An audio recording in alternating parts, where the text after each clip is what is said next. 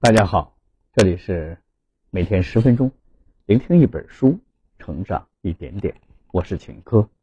今天我要为大家分享的这本书是有关于金融理财的，名字叫《证券分析》。认为买债券是投资，买普通股是投机的传统观点已经过时。不加区别的投资债券可能会导致巨大的损失。明智的投资普通股能获得更好的收益。在《证券分析》一书中，作者本杰明·格雷厄姆和戴维·多德对当时流行的投资和投机的传统观点进行了批判，提出了投资优质债券和低价的优质普通股才能获得投资的成功。《证券分析》是巴菲特亲笔作序推荐的图书。本书的经典投资理念与当今市场环境完美的结合，让证券分析在新的时代再次焕发出耀眼的光彩。本书的作者本杰明·格雷厄姆被誉为现代证券分析之父、华尔街教父、价值投资理论的奠基人，其在投资界的地位相当于物理学界的爱因斯坦、生物学界的达尔文。戴维多德是哥伦比亚大学商学院的副院长、教授，曾任美国金融协会副主席、美国经济学会的会员、社会科学研究理事会的成员。通过本书的聆听，我们将获得以下两个层面的提升：一、常见的投资与投机区分方法并不科学，可能会导致投资者的损失。理性的普通股投资也能获得良好的投资收益。下面我会用大概十分钟左右的时间来为你讲述书中的精髓。每个时代都有属于自己的背景，每本书也都有自己的使命。凯恩斯的几本书，其使命是推翻前人的经济学理论。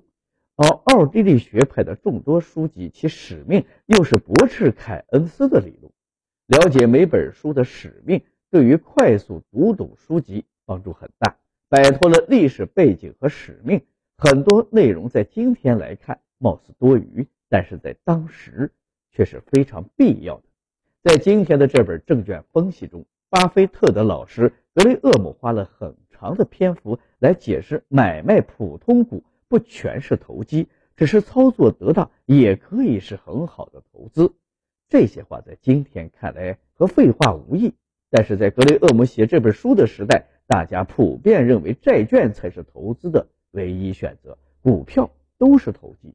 因为格雷厄姆的这番话在当时引起了巨大的轰动。到底格雷厄姆在书中说了什么？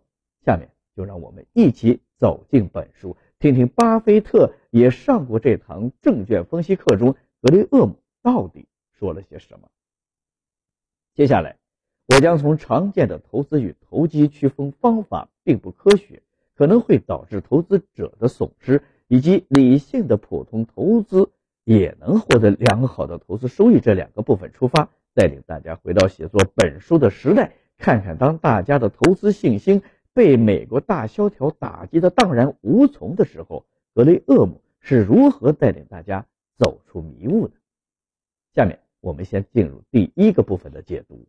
常见的投资与投机区分方法并不科学，可能会导致投资者的损失。投资和投机的区别是金融市场的老话题了。有人说，两者很容易区分，一笔交易赚钱了。就是投资亏钱的，就是投机。当然，这只是一个笑话。在格雷厄姆写就本书的上世纪三十年代，大家用以下的方法来区分投资和投机。投资的特点是选择债券，全额支付购买债券的钱，永久的持有，该目的是获得稳定的收入。投机的特点是选择股票，使用杠杆操作。只需要支付一部分的保证金，其次买入的股票会很快的被卖出，因为投机的主要目的是获得可观的利润。照理来说，以上的区分方式问题不大。无奈当时的美国经历了史无前例的大萧条，倾巢之下焉有完卵？大萧条让所有的投资品种都变得没有了吸引力。如果所有的人都不愿意进入金融市场，不愿意学习金融专业，那么格雷厄姆这位商学院的教授可能就需要改行了。为此，首要的任务是恢复大家对于证券行业的信心。格雷厄姆告诉大家，传统的投资和投机的区别方式存在缺陷，这是大家遭受损失的主要原因。大家跟着本书的思路来，大概率都能够赚到钱。大家肯定都发现了，经历了大萧条，很多人投资的债券都出现了亏损，这是以前很少出现的情况。因此可以得出，买债券等于投资的理念是错误的。正确的说法是，购买优质的债券才是投资行为。那么，如何选择优质的债券呢？格雷厄姆给出了四项原则。原则一。优质债券的安全性不是以特定留置权来衡量的，而是要看债券发行人的支付能力。具体来说，很多人会关注发债企业的抵押品，如果抵押值钱的货品或者房地产，大家就会觉得这个债券是安全的。而事实上，一旦企业经营遇到困难，之前抵押物的价值也可能会大幅的缩水。唯有发债人良好的经营情况。才能确保他有足够的支付能力。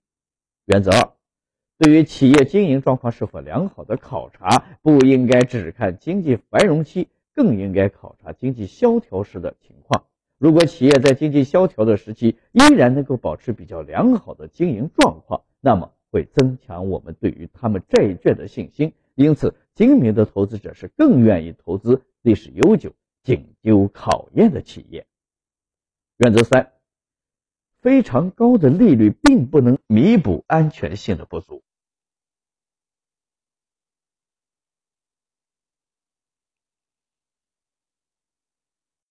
原则四：必须采取明确的安全标准。挑选优质债券是一个排除的过程，应该有非常明确的规则和标准。不够格的债券一律排除。如果一个投资者的可选债券列表中，有很多可选标的，那么说明他的标准太过宽松，这种做法是对自己本金的不负责任。第二个部分，让我们来看看理性的普通投资也能获得良好的投资收益。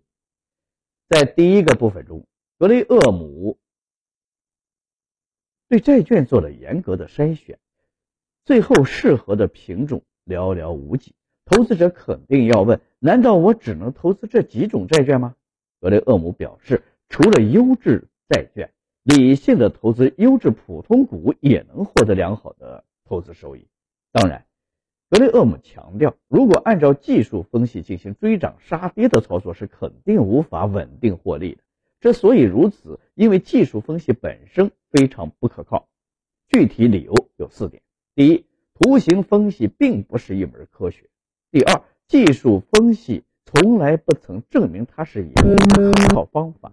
第三，技术分析理论建立在不完善的逻辑或者是纯粹的武断的幻想基础之上。第四，之所以技术分析有众多的追随者，是因为与根据道听途说来购买股票相比，技术分析有一套貌似完整的体系，因此颇有迷惑性。除了技术分析之外，格雷厄姆还批评了当时的一种新理论。该理论认为，普通股的价值完全取决于它的未来收益。好股票就是那些收益呈上升趋势的股票。格雷厄姆提出，如果一个股票的价格已经很贵，市盈率已经非常高，那么买入之后赚钱的唯一可能性就是等着老天爷把价格给你抬到天上去。批评完以上两种常见的谬误，格雷厄姆给出了三条久经考验的原则。这些原则在今天已经为我们所熟知，但是在当时还是颇有新意的。首先，我们要在市场萧条、股票价格低迷的时候买入，在市场繁荣的时候卖出。其次，我们应该将投资分散在多个领域，如果可能的话，分散在多个国家。最后。我们应该通过全面的专业性的分析，发现价值被低估的股票。对于如何分析股票，下面通过爱奇讯铁路公司的股票为例加以说明。爱奇讯铁路公司的盈利非常好，这体现在它的每股收益非常优异，且多年以来保持稳定。其次，公司的固定费用占比可支配收入的比例很小。我们还可以发现，爱奇讯铁路公司具有较高的股息回报率。此外，爱奇讯铁路的如下特点非常引人注注意，包括大量的现金资产、丰富的石油资源，以及在过去很长一段时间内公司都没有发行过债券。这足以说明，这是一家资金充裕的公司。经过以上分析，我们就可以得出这样的结论：不管是作为诱人的投资品，还是为了追求稳健的投机利润，爱奇讯铁路公司都是非常好的证券标的。读到这里，这本书的内容我们已经了解的差不多了。下面我来为大家总结一下。在第一个部分中，我们了解了常见的投资与投机区分方法并不科学，按这种区分进行投资可能会导致投资者的损失。在进一步了解了投资与投机的传统区分标准之后，我们认识到传统的区分方式太刻板，从而遗漏了很多重要的关键点。如果我们要投资债券，需要挑选优质债券，才能获得安全的投资收益。在第二个部分中，我们看到了理性的普通股投资也能获得良好的投资收益。当时普遍的看法是，投资普通股就是投机。但是格雷厄姆提出，投资普通股和投机是两码事儿。不过，如果投资者使用技术分析来操作普通股，那么的确无法获得成功。最后，我们以爱奇讯铁路公司的股票为例，说明了投资普通股的选股策略。按照这种策略进行投资，我们就能够通过普通股的投资而获得良好的收益。以上就是《证券分析》这本书的主要内容。希望大家通过我们的解读，了解到债券并非是安全投资的统一词，股票也不意味着投机。如果说巴菲特是价值投资这座大厦的主要建设者，那么格雷厄姆无疑就是为这座大厦打下地基的第一人。今天的这本证券分析是格雷厄姆建造地基的现场。了解完了这本书，我们也就对价值投资的前生今世有了更深刻的了解。好了。以上就是今天这本书的全部内容。恭喜你，我们又听完了一本书。每天十分钟，聆听一本书，成长一点点。我是秦科，我们下期再见。